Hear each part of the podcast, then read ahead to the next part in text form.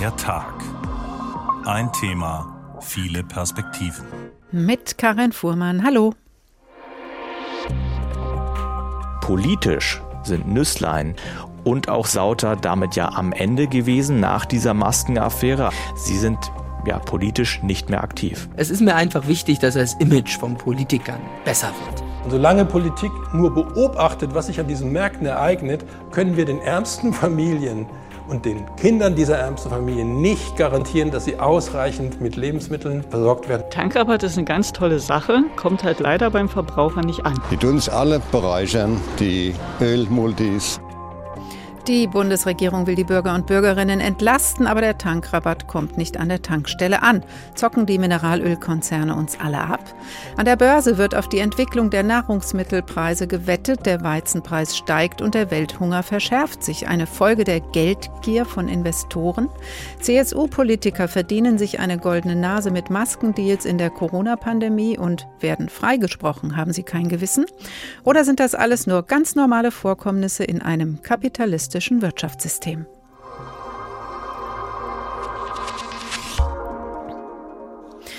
Manche sprechen von Gierflation und gehen davon aus, dass die Geldgierigen nicht nur die eigenen Taschen voll machen, sondern gar die Preise für die Verbraucher und Verbraucherinnen noch zusätzlich hochtreiben.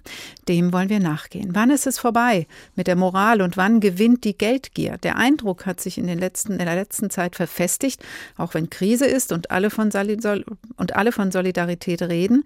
Es gibt immer welche, die sich mehr dem eigenen Kontostand verbunden fühlen als dem Wohl der Allgemeinheit. Deswegen lautet unsere Tagfrage heute, was macht Geldgier mit dem Gewissen? Bevor wir das Verhältnis von Geldgier und Moral genauer erkunden, treten wir noch einen Schritt zurück, denn die Diskussion hat zweifelsohne etwas damit zu tun, wie unser Verhältnis zum Geld eigentlich aussieht und woher das kommt. Mario Scala ist dem Ruf des Geldes bis in die Antike gefolgt. Geld hat einen schlechten Ruf. Abgesehen davon, dass die meisten Menschen sich vermutlich darauf verständigen könnten, dass es je nach Menge lebenswichtig bis angenehm ist, welches zu haben. Schriftsteller und Philosophen von der Antike bis heute haben Geld gering geschätzt. Höhere Werte wie die Suche nach der Wahrheit, Liebe, Mitmenschlichkeit wurden dem Drang nach Geld nicht angedichtet. Niedere dagegen wie Habgier oder Ruhmsucht zuverlässig. Doch das einmal festgestellt, ist das Nachdenken nicht zu Ende. Zu geheimnisvoll, zu vertrackt erscheint das universelle Zahlungsmittel. Zu viele Möglichkeiten und Berge versetzende Kräfte stecken in ihm drin. Der junge Karl Marx schrieb noch ganz im romantischen Geist Was durch das Geld für mich ist, was ich zahlen. Das heißt, was das Geld kaufen kann, bin ich. Die Eigenschaft des Geldes sind meine. Ich bin hässlich, aber ich kann mir die schönste Frau kaufen, denn die Wirkung der Hässlichkeit, ihre abschreckende Kraft ist durch das Geld vernichtet. Ich bin ein schlechter, unehrlicher, gewissenloser, geistloser Mensch, aber das Geld ist geehrt und auch sein Besitzer. Geld ist ein wahrhaft dämonisches Mittel der Verwandlung. Es kann Dinge und Menschen zu etwas machen, das sie nicht sind. In Wert setzen, was wertlos oder sogar gefährlich scheint. Es kann dafür sorgen, dass gewissenlose, habgierige Menschen als Mäzene oder Ehrenmänner dastehen. Auf dem Höhepunkt der Finanzkrise 2008 war noch über die übelsten Finanzspekulanten zu lesen, sie seien großzügige Förderer der Kunst gewesen.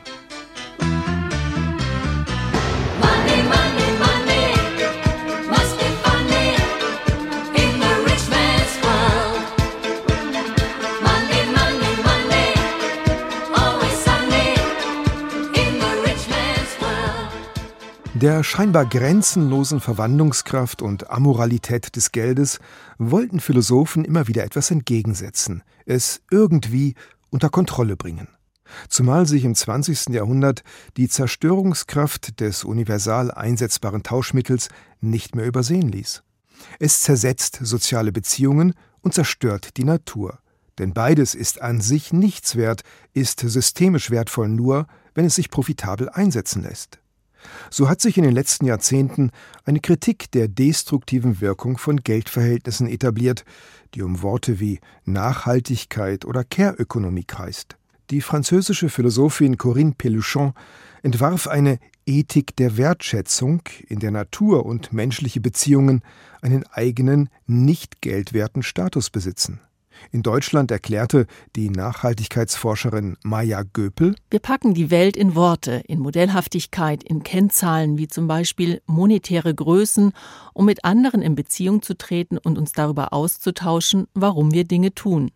Genau dafür haben wir uns Geld ausgedacht, damit wir sagen können, etwas ist so und so viel wert. Geld ist eine Sozialtechnologie. Eine Sozialtechnologie, an deren Destruktivkraft die Kritikerinnen und Kritiker sich die Zähne ausbeißen.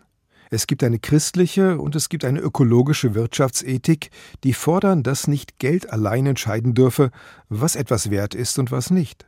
Doch nach wie vor schwebt über allen das düstere Szenario des Kapitalismuskritikers Karl Marx, der prophezeite, bei 50 Prozent werden Geld und Profitstreben waghalsig.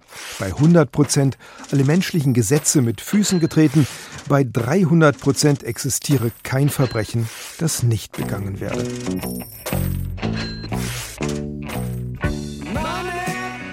Mario Scala über unser Verhältnis zum Geld und die historischen Wurzeln dieses Verhältnisses. Was macht Geldgier mit dem Gewissen? Das ist unsere Frage heute in der Tag. Und fangen wir mit dem ersten Beispiel an. 660.000 Euro für Maskendeals gingen auf das Konto einer GmbH, deren Geschäftsführer der langjährige CSU-Abgeordnete Georg Nüßlein war. 1,2 Millionen Euro Provision erhielt eine Firma, auf die der ebenfalls langjährige CSU-Abgeordnete Alfred Sauter maßgeblichen Einfluss hat. Das Ganze zu Beginn der Corona-Pandemie. Der Ankauf von Masken wurde vermittelt. Jetzt hat der Bundesgerichtshof entschieden, der Tatbestand der Bestechlichkeit ist nicht erfüllt. Das wollen wir verstehen verstehen. Björn Darke im Hauptstadtstudio, wie genau liefen denn diese Maskendeals ab? Es gab zwei Privatunternehmer, einer davon auch aus Hessen, der ist an diese beiden CSU-Politiker herangetreten, hat gefragt, könntet ihr nicht dafür sorgen, dass ich meine Corona-Schutzmasken, Kittel, alles, was damals gebraucht wurde, bei Bundesbehörden, bei Landesbehörden unterbringen könnt, mit euren guten Kontakten zu diesen Behörden. Und dann haben der Bundestagsabgeordnete Nüsslein und der damalige Landtagsabgeordnete Sauter in Bayern gesagt, ja, das können wir schon machen über unsere Firmen. Sie haben dafür viel Geld bekommen, 660.000 Euro Euro Georg Nüßlein. Mehr als das Doppelte war es bei Alfred Sauter. Und ja, sie sind da auch ganz offiziell als Abgeordnete ähm, aufgetreten, also auch mit ihrer Bezeichnung MdB, Mitglied des Bundestages mhm. oder Mitglied des Landtags. Dann ist es ja eigentlich umso verwirrender, dass das Ganze nicht als Bestechung gilt, wie jetzt der Bundesgerichtshof entschieden hat. Warum ist es keine Bestechung und bleibt straffrei? Weil das so im Abgeordnetengesetz drin steht. Da wird für die Abgeordnetenbestechlichkeit vorausgesetzt, dass das die direkte Arbeit im Plenum betrifft, zum Beispiel bei einer Abstimmung oder in einem Ausschuss. Man müsste da schon überspitzt gesagt jemanden einen Geldkoffer unter das Pult äh, schieben und ihm dann sagen, jetzt musst du die Hand heben und jetzt nicht, damit man das im Sinne des Gesetzes als Bestechlichkeit werten kann. Und der Bundesgerichtshof hat jetzt nochmal bestätigt, dass eben diese Maskenvermittlungen nicht bei der Wahrnehmung des Mandates, so heißt es, geschehen ist, sondern außerparlamentarisch. Also es reicht im Sinne des Gesetzes nicht dafür aus, dass man als Bundestagsabgeordneter zum Beispiel auftritt. Wie haben denn jetzt die CSU-Abgeordneten auf das Urteil reagiert? Mittlerweile gibt es da so ein bisschen ein Umdenken, habe ich festgestellt. Also auch aus der CSU-Landesgruppe hier im Bundestag gibt es jetzt schon auch ja die Überlegung, da müssen wir etwas tun, da müssen wir das Abgeordnetengesetz wohl doch noch verschärfen. Das ist eine Initiative der Ampelfraktionen hier im Bundestag, dass sie sagen, über die nächsten Wochen schauen wir uns das an. Wie können wir dieses Gesetz wirksamer ausgestalten? Das ist auch im Koalitionsvertrag sowieso schon so vereinbart gewesen. Und jetzt gibt es auch aus der CSU Stimmen, die sagen, ja, das müssen wir wohl tun. Frage ist ja auch, wird das jetzt nur politisch diskutiert oder auch ähm, juristisch? Was ist legal, was ist erlaubt, ähm, was darf man? Oder gibt es auch einen moralischen Druck? Also Stichwort Gewissen vielleicht auch zu der Frage, wenn dieses Geld jetzt eben wirklich zu diesen Abgeordneten fällt, beziehungsweise dort bleiben darf. Was passiert dann damit? Könnte man das zum Beispiel einem wohltätigen Zweck zuführen oder ist sowas überhaupt gar nicht in der Diskussion? Also die Diskussion ist ja immer eine politische, juristische und moralische. Alles drei spielt ja im Prinzip bei allen Verfehlungen, die Politiker so machen oder nicht machen, immer eine Rolle. Und auch hier sagen jetzt nochmal nach dieser BGH-Bestätigung, das mag vielleicht rechtlich in Ordnung gewesen sein, was diese beiden CSU-Politiker da gemacht haben, in einer Notsituation Masken zu vermitteln. Es sei aber nicht legitim und auch nicht moralisch äh, in Ordnung. Also auch aus der CSU sagt ein Rechtspolitiker, das sei grundfalsch falsch gewesen, politisch und moralisch verwerflich. Da sagt Georg Nüsslein etwas ganz anderes. Er hält das überhaupt nicht für verwerflich. Er rechnet vor, durch seine Maskenvermittlung habe der Staat neun Millionen Euro gespart. Seine Masken seien billiger gewesen als andere, die es damals gab. Also er kann daran nichts Falsches erkennen. Und man muss, glaube ich, dann auch noch mal sehen, politisch sind Nüsslein und auch Sauter damit ja am Ende gewesen nach dieser Maskenaffäre. Also auch wenn es keine juristischen Folgen hat, finanzielle Folgen auch nicht. Sie dürfen das Geld ja behalten aus der Provision. Politisch hat es Folgen. Sie sind ja politisch nicht mehr aktiv. Die Einschätzungen von Björn Darke im Hauptstadtstudio in Berlin. Schätzen wir dieses Urteil, aber auch die Folgen ein mit Professor Ursula Münch, Direktorin der Akademie für politische Bildung Tutzing und CSU-Kennerin. Guten Tag, Frau Münch. Guten Tag, Frau Fuhrmann. Nüsslein, einst im Bundestag, trat aus der CSU, Sauter, einst Landtagsabgeordneter aus der Fraktion aus und er gab auch alle Parteiämter ab. Politisch ist ihre Karriere beendet, so hat unser Hauptstadtkorrespondent es gerade eingeschätzt. Haben Sie in dem Verlauf der Affäre und der Prozesse einen Hauch von Einsicht oder schlechtem Gewissen wahrgenommen? Also ich habe jetzt zu beiden keinen direkten Kontakt, aber ich würde zumindest äh, Herrn Sauter so einschätzen, äh, dass das jetzt nicht die Kategorien sind, in denen er denkt, also mit schlechtem Gewissen. Äh, ich habe den Eindruck, auch das, was ich dann in der Berichterstattung gelesen habe, äh, dass beide sogar der Auffassung sind, dass sie ja eigentlich eher dem Gemeinwohl genutzt als geschadet haben, äh, weil sie doch eigentlich für günstige Einkäufe gesorgt hätten. Das heißt, die Moral ist eben auch eine Frage der Auslegung, wenn sich eben man sich doch eher so fühlt, als hätte man da was Gutes getan, als hätte man geholfen. Wie geht denn die bayerische CSU jetzt damit um? Es ist nicht strafbar. Vielleicht hat man sogar was Gutes getan. Also war es okay? Nein, also für die CSU, ich meine, da hat man ja schon ein äh, politisches Feingefühl, gerade auch äh, im Jahr vor einer Landtagswahl, die aus Sicht der CSU eine ganz wichtige Landtagswahl natürlich wieder mal ist. Äh, und äh, da hat man insgesamt ja durchaus äh, sorgenvoll auf dieses Urteil reagiert, äh, weil man gesagt hat, im Grunde hätten wir uns doch was anderes gewünscht. man habe ja die entsprechenden Abgeordneten ganz frühzeitig dann aus der Fraktion beziehungsweise dann sogar aus der Partei bei Nüsslein äh, entfernt oder das zumindest auch äh, ermutigt, äh, auszutreten. Äh, und da wäre im Grunde dann auch der CSU so ein klarer Schnitt und auch äh, eine klare Verurteilung lieber gewesen, weil so äh, steht man natürlich dann im Grunde auch gegenüber vielleicht Teilen der Partei und Teilen der Fraktion, die sagen, jetzt habt euch doch nicht so, steht man natürlich dann auch wieder in so einem Erklärungsmodus. Also denen wäre eine Verurteilung lieber gewesen äh, und man hat sich dann im Nachhinein so geäußert, dass man gesagt hat, äh, wir teilen die Einschätzung äh, des Gerichts nicht. Wir sehen zwar, da gibt es keine Rechtsgrundlage, aber wir verurteilen das moralisch. Mhm. Das heißt, es gab durchaus einen moralischen Druck, Urteil hin oder her von der Parteiführung, vielleicht auch der Parteibasis. Wie sieht es bei den Wählern und Wählerinnen aus? Also ich würde sagen, ein ganz starker moralischer Druck. Und natürlich, äh, die Wählerschaft schüttelt über sowas ja überwiegend nur den Kopf, und zwar nicht nur die Wählerschaft der CSU.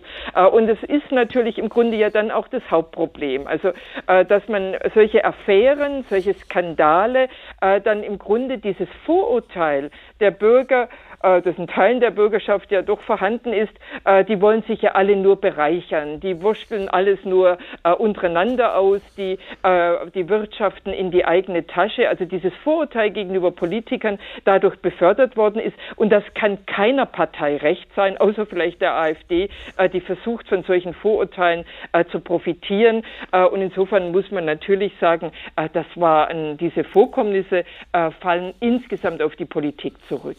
Gibt es da in der CSU vielleicht noch eine andere Kultur? Es gab ja auch durchaus noch weitere Skandale, weil man natürlich lange in der Alleinregierung war in Bayern, vielleicht das auch ein bisschen selbstverständlicher machen konnte? Ja, also natürlich gibt es im Grunde, wenn man lange äh, die Regierung stellt, sogar eine Alleinregierung stellt, dann sind ganz viele Verflechtungen hinein, natürlich in die Ministerialbürokratie, hinein in die Wirtschaft. Da kennt der eine den anderen, das ist auf Bayerisch eher so eine Spätzelwirtschaft. äh, und da ist dann immer die Frage, naja, tut man sich jetzt gegenseitig einen Gefallen oder nutzt man dem Gemeinwohl? Also alle würden es natürlich immer mit dem Gemeinwohl begründen, aber manchmal profitiert profitiert man ja auch selbst von diesen persönlichen Kontakten.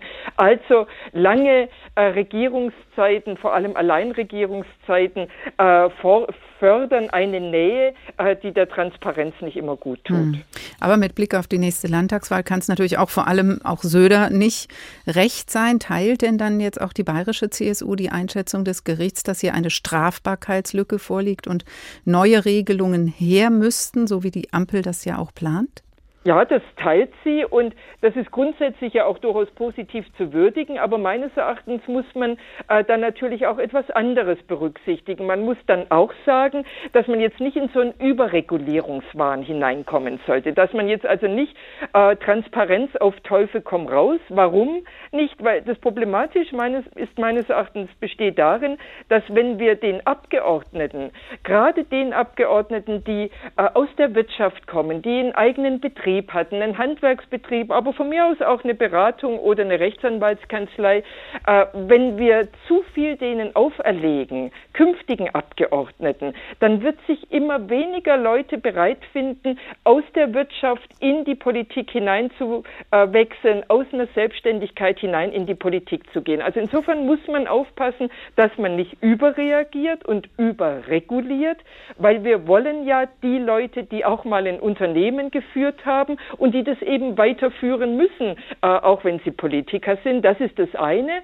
Äh, und zum anderen muss man meines Erachtens natürlich auch immer darauf aufpassen, dass man nicht im Grunde so dem, dem Sinnen und Trachten des Durchschnittsabgeordneten gerecht wird. Es gibt Leute, die können tatsächlich äh, wirtschaftlich aktiv sein, die können gute Abgeordnete sein. Das sind eher Ausnahmen. Aber gerade wenn jemand besonders gut ist, passiert ihm vielleicht dann auch von Seiten der anderen Abgeordneten äh, etwas anderes, dass man ihm im Grunde dann auch mit Neid begegnet, dass es die anderen ärgert, dass da einer äh, neben dem Mandat womöglich auch noch weiterhin beruflich erfolgreich ist in seinem ursprünglichen Beruf äh, und dann kommen wir in eine Neiddebatte mhm. hinein und Neid ist genauso wie Geiz eine Todsünde. Die Tagfrage lautet ja heute, was macht Geldgier mit dem Gewissen? Anschließend an das, was Sie gerade gesagt haben, Frau Münch, könnte man denken, da wird dann manchmal das Gewissen auch als moralische Argumentationskeule rausgeholt, wenn man eigentlich neidisch ist?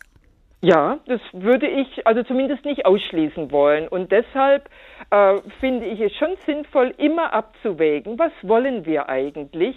Äh, wollen wir tatsächlich den Durchschnittsabgeordneten, äh, der eben nichts weiter zusätzlich kann? Was bewegt eigentlich diejenigen, äh, die im Grunde alles regulieren wollen, alles transparent stellen wollen? Das sind dann häufig eben auch Parteien, äh, die jetzt eben eher Mitglieder unter sich haben und eher Abgeordnete haben, äh, die vielleicht aus dem öffentlichen Dienst kommen. Also auf solche Sachen sollte man schon achten und nicht vom einen Übel ins nächste äh, quasi abdriften. Einschätzung zum CSU-Maskendeal und den Folgen von Professor Ursula Münch, Direktorin der Akademie für politische Bildung Tutzing. Vielen, vielen Dank. Dankeschön, Frau Fuhrmann. Der Tag heute über Geld und Moral. Bestechen ließen sich Bundestagsabgeordnete, Bundesbeamte, Bundesminister schon seit Beginn der Bundesrepublik. Bundeshauptstadt Bonn, Stadt Frankfurt, der Kauf von ständig abstürzenden Starfighter-Kampfflugzeugen, die Abstimmung über das Misstrauensvotum gegen Bundeskanzler Willy Brandt, die Flick-Parteispendenaffäre. Bei vielen Entscheidungen gibt es diesen Verdacht, dass dabei im Hintergrund Geld an Politiker geflossen ist. Oft hat sich das auch bestätigt. Christoph Keppeler ruft uns einige der jüngeren Fälle in Erinnerung.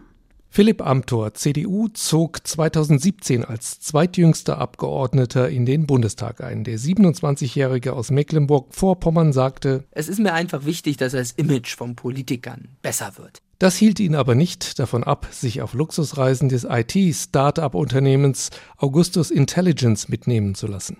Auf Bundestagsbriefpapier empfahl er das Startup dem damaligen Bundeswirtschaftsminister Peter Altmaier.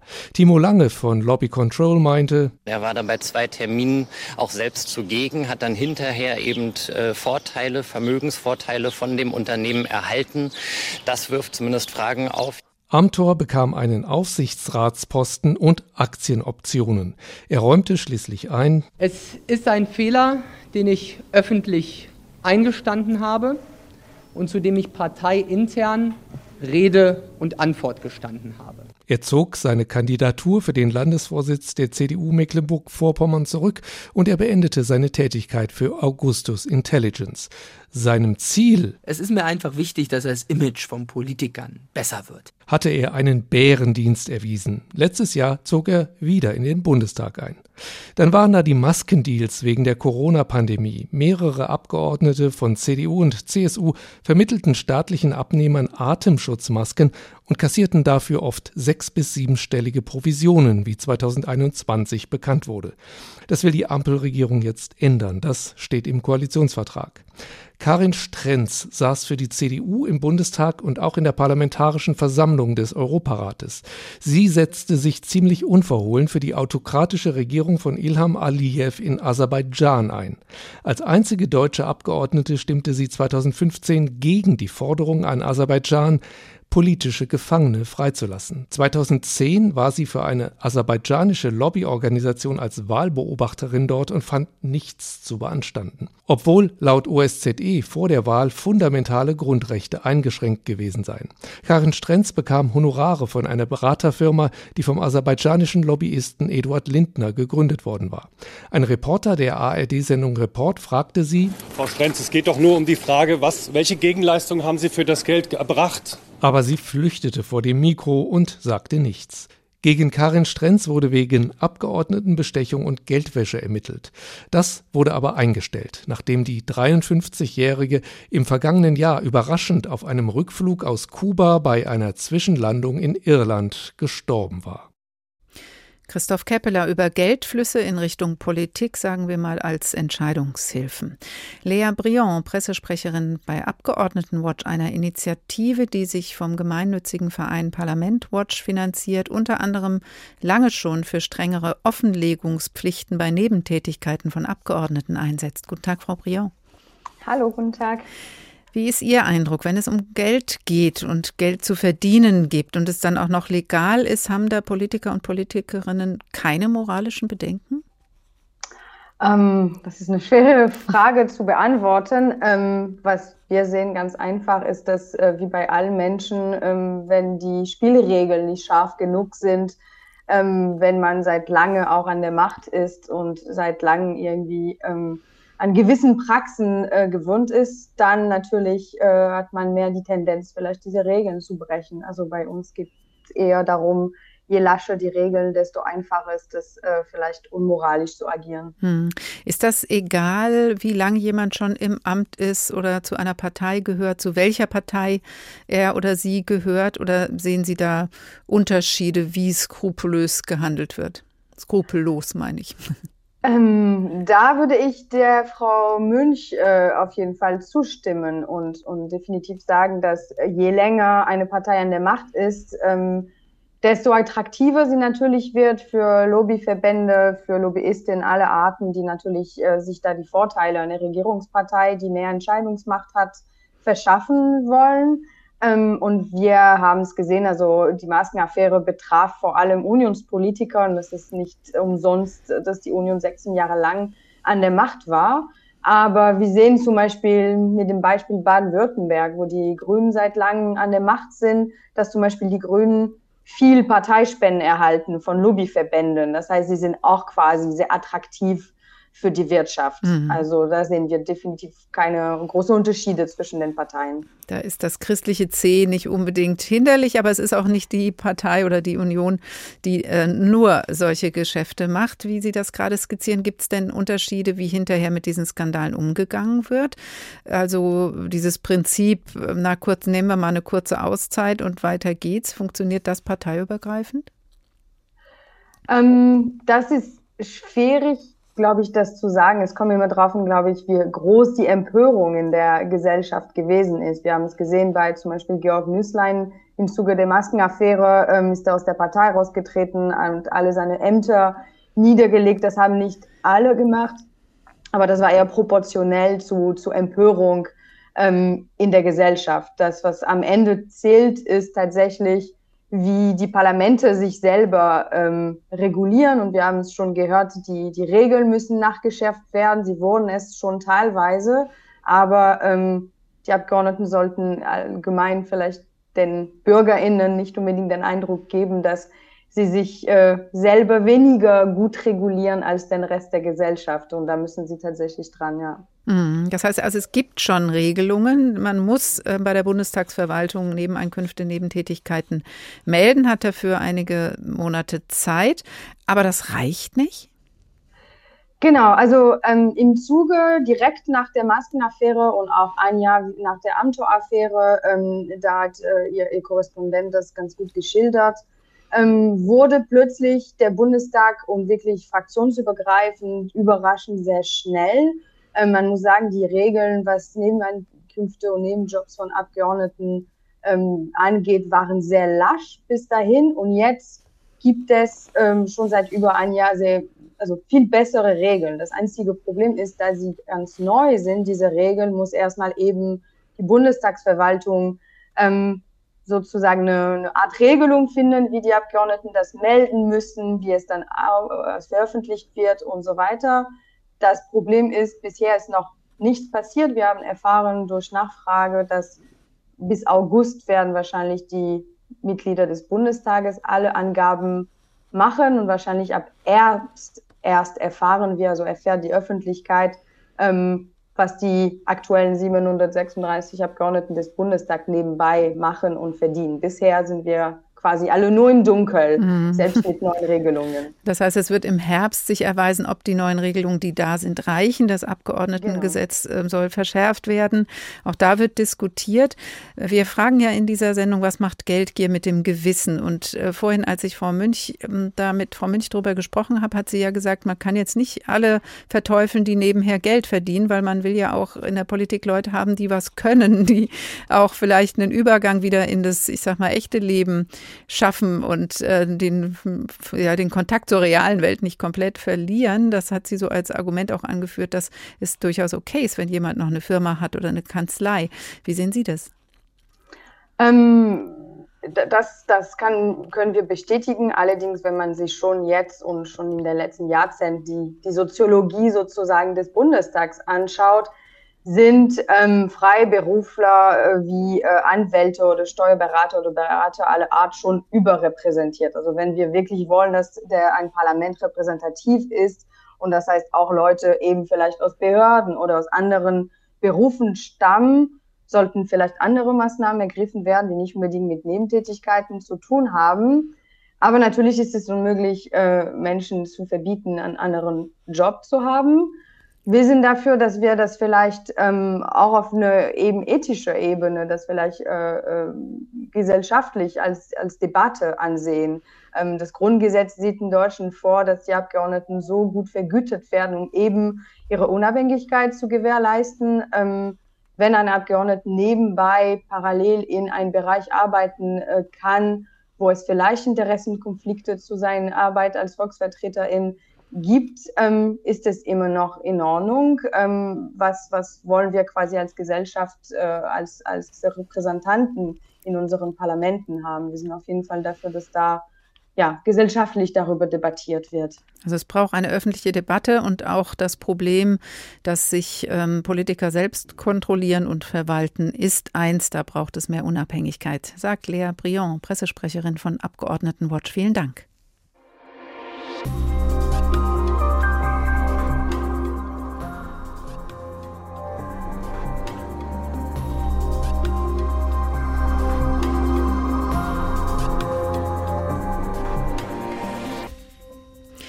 Sie hören der Tag ein Thema, viele Perspektiven. Welche Rolle beim Geldverdienen die Moral spielt, das haben wir uns jetzt schon bei Nebeneinkünften von Politikern und Politikerinnen angeschaut. Unmoralisch. Dieser Vorwurf steht auch bei einem ganz anderen Geschäft im Raum, aktuell auf dem Finanzmarkt und gerichtet an Investoren, die mit Wetten auf Nahrungsmittelpreisen Geld verdienen. Beispiel Weizen.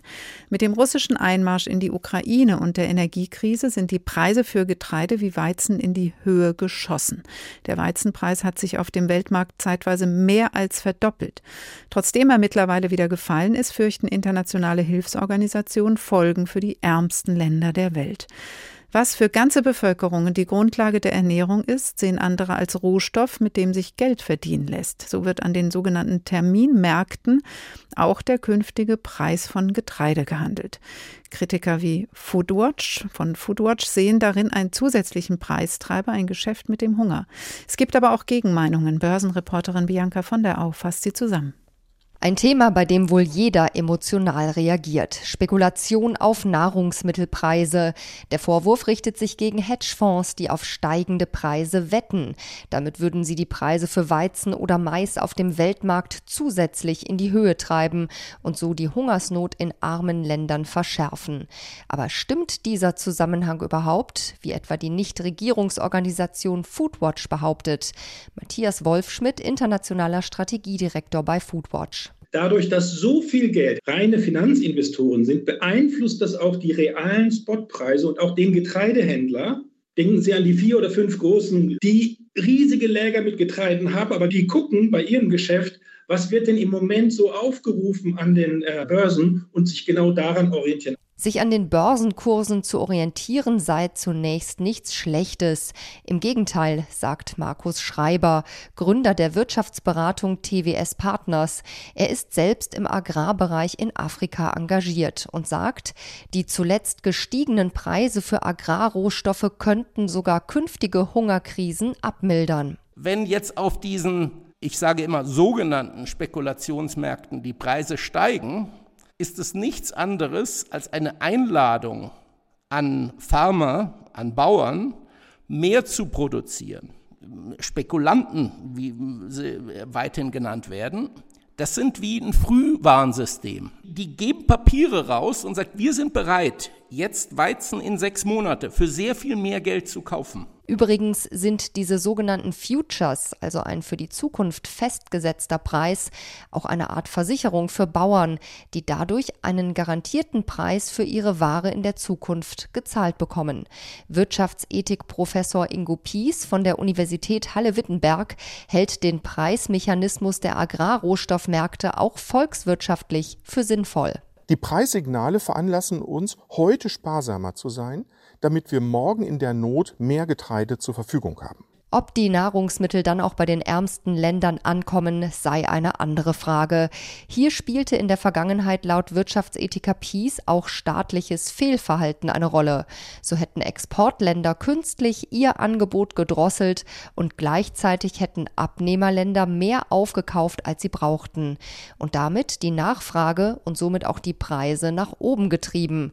Wenn Organisationen wie Foodwatch von Zockerei auf Agrarrohstoffpreise sprechen, ist das aus Sicht des Wirtschaftsethikers irreführend. Die zivilgesellschaftlichen Kampagnen verwenden Glücksspielmetaphern und erwecken den Eindruck, es sei moralisch verwerflich, wenn Finanzakteure auf dem Terminmarkt für Agrarrohstoffe tätig werden. Da ist dann von Zocken die Rede, von Casino, von Wetten auf den Hunger. Es gibt also keinen eindeutigen Beleg dafür, dass Waren Termingeschäfte die Preise von Nahrungsmitteln zusätzlich in die Höhe treiben. Vieles deutet darauf hin, dass es vor allem realwirtschaftliche Faktoren sind, die die Preise für Rohstoffe am Markt beeinflussen. Und wenn ein Hedgefonds beispielsweise auf den weiter steigenden Weizenpreis gesetzt hat, so verliert er eben auch seinen Einsatz, wenn der Weizenpreis plötzlich wieder fällt, was am Wochenende geschehen ist. Die Getreidepreise sind regelrecht abgestürzt, nachdem Russland und die Ukraine mit Hilfe der Türkei und der Vereinten Nationen einen Getreidedeal geschlossen haben. 20 Millionen Tonnen Getreide dürfen den Hafen von Odessa nun durch das Schwarze Meer verlassen auch wenn nach der russischen Bombardierung des Hafens noch die Details und die Sicherheit der Lieferung zu klären sind. Wetten auf Nahrungsmittelpreise steigern Preise, was den Markt attraktiver macht, den Bauern Geld bringt und als Frühwarnsystem funktioniert das Ganze auch noch so. Das Fazit von Bianca von der Au von unserem Börsenstudio. Francisco Mari, Experte für Welternährung und Agrarhandel bei Brot für die Welt. Guten Tag. Guten Tag. Sie beobachten diese Entwicklung seit vielen Jahren. Finanzinvestoren wetten auf den Preis künftiger Ernten. Wie wirken sich denn nach Ihren Erfahrungen Wetten auf die Weizenpreise aus? Ich glaube, da muss man unterscheiden, über welchen Zeitraum wir da reden. Ähm, was bisher geschildert wurde, ist sozusagen der normale Ablauf. Da kann man sagen, da gibt es ähm, durchaus wahrscheinlich eine Mehrheit von normalen, wirklichen Händlern auf den Zukunftsmärkten, also auf den Future-Märkten. Ähm, aber was wir erlebt haben zu Beginn des Krieges, das kann man nicht mit normalen Zeiten erklären. Da sind tatsächlich in der Vorausnahme, dass aus dem Schwarzen Meer kaum noch Weizen herauskommt, wahnsinnig viel Geld von ähm, Fonds, auch von Fonds in diesen Markt gegangen, in diesen ähm, Derivatenmarkt und haben ähm, tatsächlich eben darauf gewettet, dass dieser Preis hoch bleibt und damit auch die Folgen, die wir ja seit Wochen erleben, eine Ernährungskrise für die Länder, die davon abhängig sind. Also es geht um diesen Zeitraum mit dem Beginn des Krieges. Und Beleg dafür ist die Volatilität vor allem. Während wir in den letzten Jahren eine. Also die Schwankungen, die, diese die Schwankungen, genau.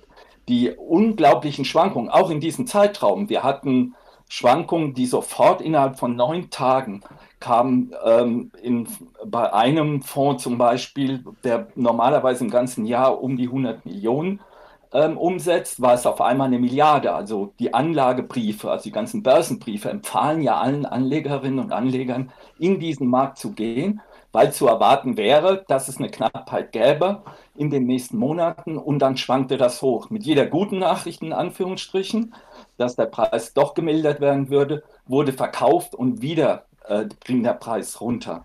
Die, und der hm. Ausschlag, der tägliche, also um das 70-fache wurden Terminkontrakte abgeschlossen. Das ist ein Beleg dafür, dass das nichts mit dem Realen zu tun hatte, mhm. weil zu Beginn des Krieges war so viel Weizen auf der Welt wie einen Tag vorher. Hm, das heißt, man muss unterscheiden zwischen, ich sage mal in Anführungsstrichen, normalen Zeiten und eben dieser speziellen Situation. Das heißt, das Instrument an sich, diese Art des äh, Wettens und diese Terminmärkte sind nicht unbedingt das Problem, sondern der Umgang damit in den letzten Wochen und Monaten. Wer hat denn daran jetzt verdient? Sind das nur die Hedgefonds, die Investmentfonds, äh, Banken, große Händler oder auch Kleinanleger?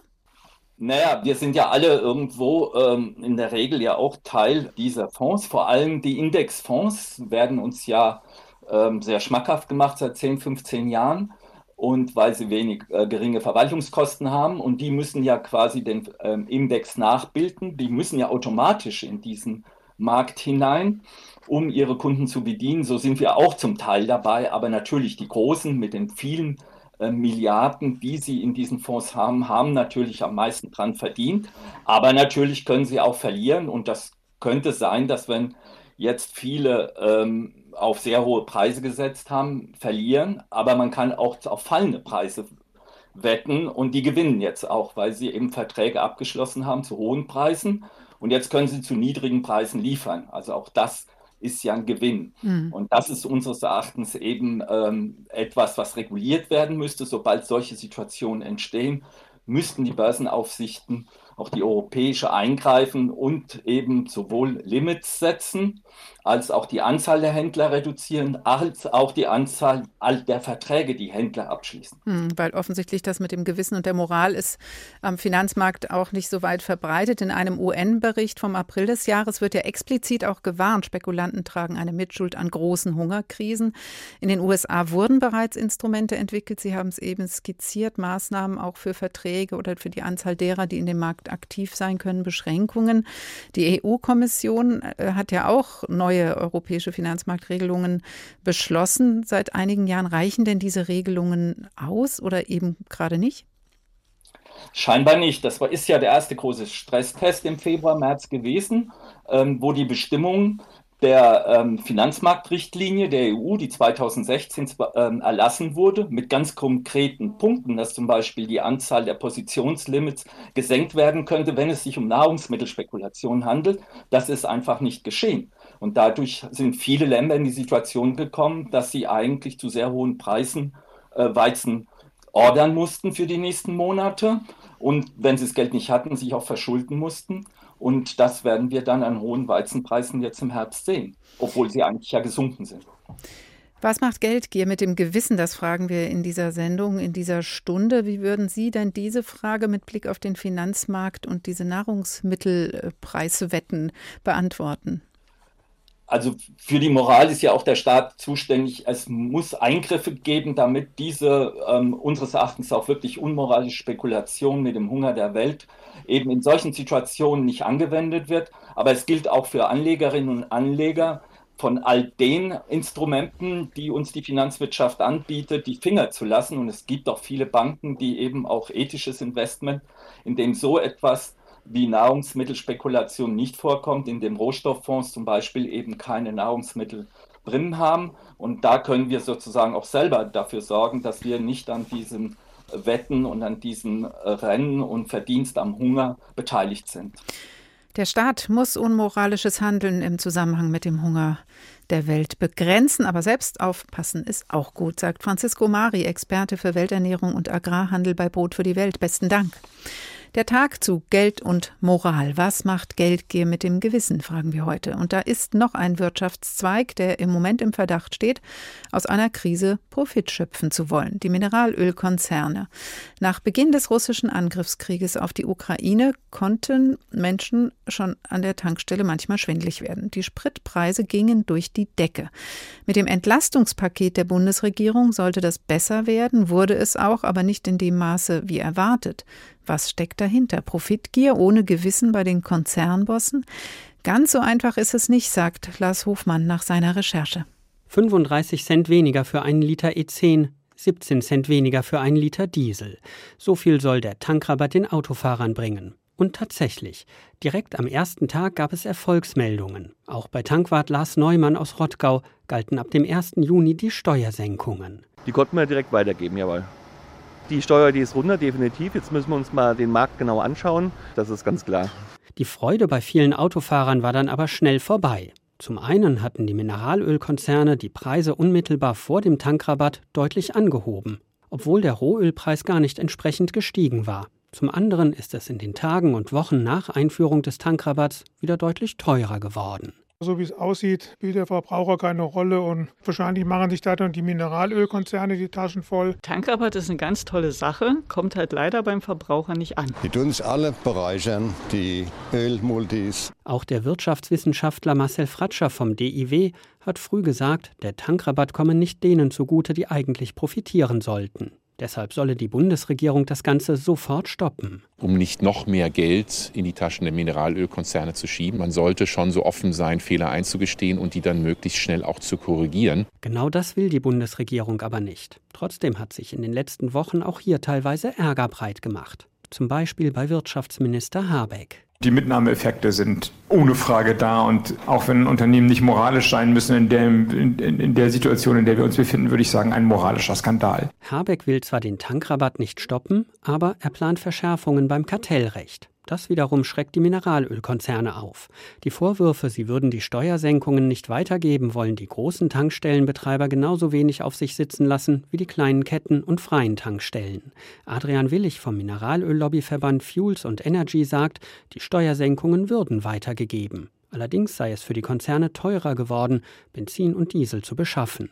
Deshalb fühle es sich beim Tanken nicht immer so an, als seien die Steuern rausgerechnet. Unabhängig von der gesenkten Energiesteuer auf Benzin und Diesel sind allerdings weltweit die Kraftstoffpreise gestiegen, nicht nur hier in Deutschland. Das macht sich jetzt auch an den Tankstellen hierzulande bemerkbar. Unter dem Strich steht im Moment Aussage gegen Aussage. Seit Mai untersucht das Bundeskartellamt die Benzin- und Dieselpreise.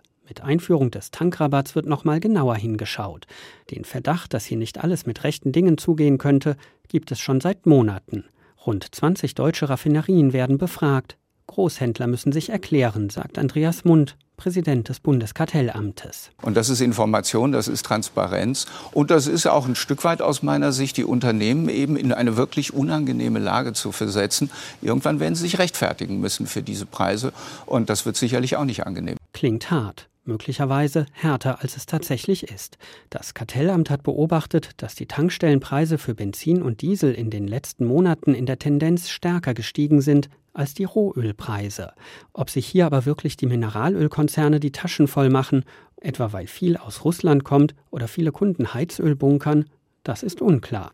Es sei schwierig festzustellen, warum die Preise im Einzelnen beim Tanken so hoch sind, sagt Andreas Mund. Wir können nichts tun auf der Basis, die das Gesetz uns bisher bietet. Also wir bräuchten schon eine konkrete Absprache zwischen den Unternehmen. Dann könnten wir sofort dieses kartellrechtswidrige Verhalten beenden und wir könnten sofort Bußgelder verhängen. Noch prüft das Kartellamt. Ergebnis völlig offen. Nicht alles, was gewissenlos aussieht, ist schon nachgewiesenermaßen Geldgier. Lars Hofmann über Entlastung für Bürger und was die Konzerne daraus machen.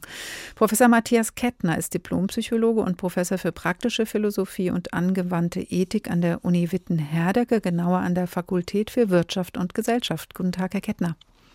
Guten Tag, Frau Fuhrmann. Am Anfang der Sendung haben wir gehört, was Geld eigentlich für uns bedeutet und woher dieses Verständnis kommt. Schauen wir mal auf die andere Seite unserer Formulierung. Was hat Geldgier mit Gewissen zu tun? Was ist denn ein Gewissen überhaupt philosophisch, psychologisch? Ja, der Begriff Gewissen ähm, ist ja von der Theologie sozusagen ähm, vorbelastet, aber auch völlig unabhängig von religiösen Überzeugungen über die Person meinen wir in der Psychologie und auch überhaupt mit Gewissen sowas wie die Instanz in jeder Person, die die wichtigsten gesellschaftlichen Werte und Regeln in dieser Person, sondern verkörpert. Man könnte also sagen, was Moral betrifft, ist Gewissen die persönlichste Form von Moral. Das heißt, wenn wir jetzt über die Mineralölkonzerne sprechen, fangen wir mal mit unserem letzten Beispiel an, dann kann eigentlich ein Unternehmen kein Gewissen haben. Eine Institution kennt sowas nicht. Ja, genau. Also wenn wir von Organisationen reden, können wir sehr wohl von rechtlicher, aber auch von moralischer Verantwortung reden, denn auch Organisationen, also organisierte Kollektive handeln ja, aber sie haben natürlich kein Seelenleben und sie haben kein Über-Ich im psychologischen Sinne, sie haben kein Gewissen, sie haben natürlich Entscheider. Und hm, einerseits kann man natürlich ähm, von einem Gewissen metaphorisch reden, wenn man von den führenden Personen im Unternehmen redet, die also Entscheidungen zu verantworten haben. Man könnte in gewissem Sinne aber auch ähm, von Strategien reden, die sowas Ähnliches wie ein Gewissen einer Organisation verkörpern. Also was sind die bekannten, die einbekannten Werte, die Wertekodizes eines Unternehmens, vor allen Dingen, was sagt dieses Unternehmen über sich selbst in Bezug auf seine sogenannte gute Unternehmensführung oder auch Social Responsibility, also was ist die Verantwortlichkeit, die sich das Unternehmen selber zuschreibt. Mhm, also dass man so eine Art Wertekanon definiert oder miteinander aushandelt, so einem Leitbild und dass darüber eben die Institution, beziehungsweise in den, da arbeiten ja dann eben auch wieder Menschen, doch eine moralische Instanz mit reinkommt. Aber wenn das eben dann mal nicht funktioniert, das wird ja auf der politischen Ebene jetzt diskutiert, zum Beispiel ähm, über die Übergewinnsteuer und wir haben im anderen Zusammenhang auch gehört im Laufe der Sendung im Zusammenhang mit den Wetten auf den Weizenpreis, dass der Staat dann eben was regeln muss, wenn das Gewissen in der Handelnden nicht so aktiv ist. Diese Übergewinnsteuer, wäre das was? Margaret Thatcher zum Beispiel hat die ja sogar schon mal eingeführt. Wäre das was, wie man eben eine moralische Komponente hineinregulieren kann? Ja, das ist eine sehr interessante Problematik, die Sie da angesprochen haben. Die Übergewinnsteuer, ähm, sie hat ein bisschen, das Problem ist so ein bisschen ähnlich wie bei den Fällen, die wir vorher gehört haben, also besonders die Skandale um Philipp Amthor ähm, oder die Skandale um die Maskendeals. Ähm, da hat man ja auch so eine Aufspaltung, also in der, in der Beurteilung unserer Intuition, wie finden wir das eigentlich zwischen einer moralischen Betrachtung und einer streng rechtlichen.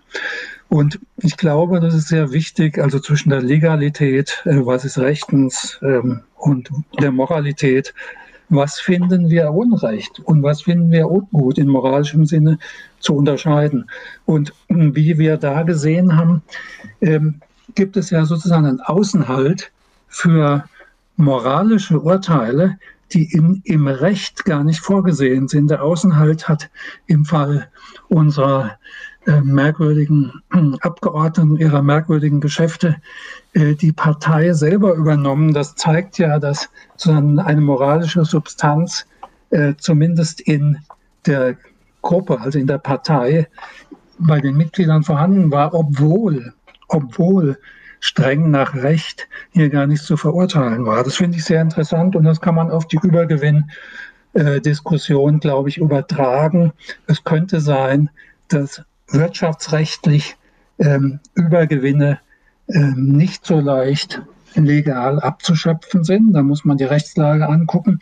Und dennoch ist es völlig klar, dass wenn es der Fall ist, dass Übergewinne ähm, unrechte Abschöpfungen sind äh, von Zuschüssen, die die Regierung, die unsere Regierung ja also den, den Bürgerinnen und Bürgern zukommen lassen will, äh, dann haben wir alle den Eindruck, dass moralisch da etwas ganz im Argen liegt. Und dann muss man eventuell äh, einen anderen Außenhalt suchen. Also dann muss man diese Unternehmen, die sowas machen, wenn es nachgewiesen ist, skandalisieren. Allerdings, wie mein Kollege Ingo Pies vorhin schon sagte, äh, Sie hatten das kurz eingespielt, mhm. man darf auch nicht, man darf natürlich nicht jetzt pauschal ähm, Spekulation nur als denunziatorischen Begriff benutzen oder Geschäfte oder Händler, also mhm. die ähm, also ist völlig klar, also ich meine, es gibt Spekulation, es gibt Spekulation. Also die fragwürdige Spekulation oder die, die das Gewissen, das ist ja ein Bezugspunkt der heutigen Sendung, die das Gewissen vielleicht außen vor lässt. Das ist Spekulation als Bestreben, um des Gewinnes willen, aus allem und wirklich aus allem ein Geschäft, um nur ein Geschäft zu machen. Also es ist sozusagen der Urgeist der Kommerzialisierung. Ja, das Wenn das ja, Spekulation ja. ist, dann bleibt für Außenhalte oder Innenhalte moralischer Werte, glaube ich, keinen Raum. Das heißt aber, Geldgier ähm, hat einfach in dieser, jetzt etwas vereinfacht, in unserem System, in unserem kapitalistischen System, in diesem Wirtschaftssystem einfach ähm, mehr Raum, weil Gewinnmaximierung, Wachstum ist nun mal die Maxime ähm, als Gewissen? Naja, also es kommt immer auf den Kontext an. Also wenn Sie also bleiben wir einen Moment bei dem Übergewinn. Ähm, wir würden ja von Unternehmen sogar erwarten, dass sie Gewinn erwirtschaften, denn nur dann sind sie gute Unternehmen. Ähm, also der berühmt-berüchtigte Milton Friedman hat in einem Artikel der New York Times, der viel zitiert wurde, 1970 gesagt, The social responsibility of business is to increase its profits. Das klingt schlimm, aber was er eigentlich gesagt hat, ist, die Verantwortung von Unternehmen ist to make as much money as possible while conforming to the basic rules of the society, both rules embodied in law, also im Gesetz, mhm. and those embodied in ethical custom, also Moralempfinden. Und das klingt dann schon viel besser. Und in diesem Sinne sollten Unternehmen natürlich Gewinne machen, technisch gesprochen sind das Übergewinne. Was ist nun schlimm an Übergewinnen, wenn überhaupt? Ich glaube, das muss man so betrachten. Ähm, also wenn ähm, also Übergewinn heißt ja zunächst mal nur der, der, positive Saldo zwischen dem Unternehmensgewinn und allen Unternehmensausgaben. Mhm. Dazu gehören zu den Ausgaben auch natürlich die Renditeerwartung, die Renditen, die an Investoren gezahlt werden und die hängen ja von den Renditeerwartungen der Investoren ab. Und vielleicht liegt da das eigentliche Problem, ähm, wie viel da erwartet wird und wie viel dann abfließen muss. Also ähm, mhm, das Geld, das Verhältnis von Geldgier und Gewissen ist offensichtlich in diesem System so geregelt, wie es jetzt geregelt ist. So verstehe ich Sie. Ja, aber nun gibt es ja, also gucken wir doch die, die jetzige Lage an. Wir reden ja nicht von Übergewinnen im Allgemeinen. Äh, da gab es viele historische Vorbilder, die mehr oder weniger geklappt haben, sondern wir reden von heute. Und was ist die heutige Lage? Also viele Konzerne, gerade auch in Deutschland, profitieren stark vom Krieg, auch jetzt vom russischen Angriffskrieg auf die Ukraine, äh, zum Beispiel aufgrund einer übernormalen Nachfrage nach Waffen. Mhm. Zweitens aber auch aufgrund einer, eines sozusagen unternormalen Angebots von Brennstoffen, von fossilen Brennstoffen und von land, landwirtschaftlich erzeugten Nahrungsmitteln, also der Weizen etwa. Und salopp gesagt sind nun beide Formen der, der Übergewinne, also Das sind Kriegsgewinnler.